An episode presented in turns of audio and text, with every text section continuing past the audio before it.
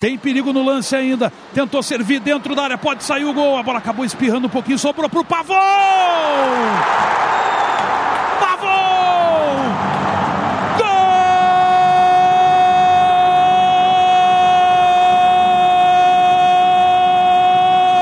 Gol do Grêmio! Pavon! Mete na rede!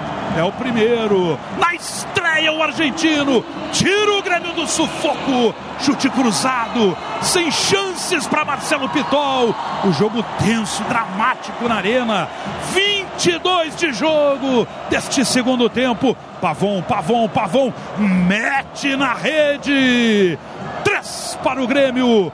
Dois para o Santa Cruz. Jason Lisboa. As sendo apresentadas em frente ao torcedor do Grêmio. De Duqueiroz, que participa também da jogada. E dele, de Pavon, que está fazendo também a sua estreia. E está marcando o primeiro com a camiseta do Grêmio. Uma jogada que terminou dentro da área. O André quase agarrado. Poderia ser o pênalti, mas ele não se jogou. Ele seguiu em pé e seguiu para a jogada. Depois o passe para trás. E aí vem o Pavon ele explode com a perna direita por baixo do Marcelo Pitol, ela entra quase que no meio do gol. O Grêmio está na frente com o estreante Pavon.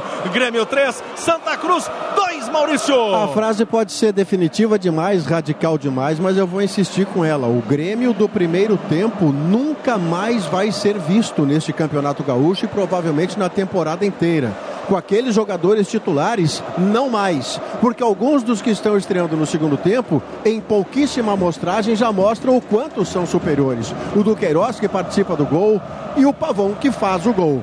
O Grêmio do segundo tempo está muito mais perto do que será o Grêmio do Grenal, claro que com um zagueiro e não o Vidiaçante na zaga, mas nunca mais o do primeiro tempo, Bertoncello. E Pavon precisou apenas de 21 minutos para marcar seu primeiro gol pelo Grêmio e colocar o tricolor na primeira colocação do gauchão, 20 pontos. O Grêmio também é dono do melhor ataque, 14 gols marcados em 9 rodadas.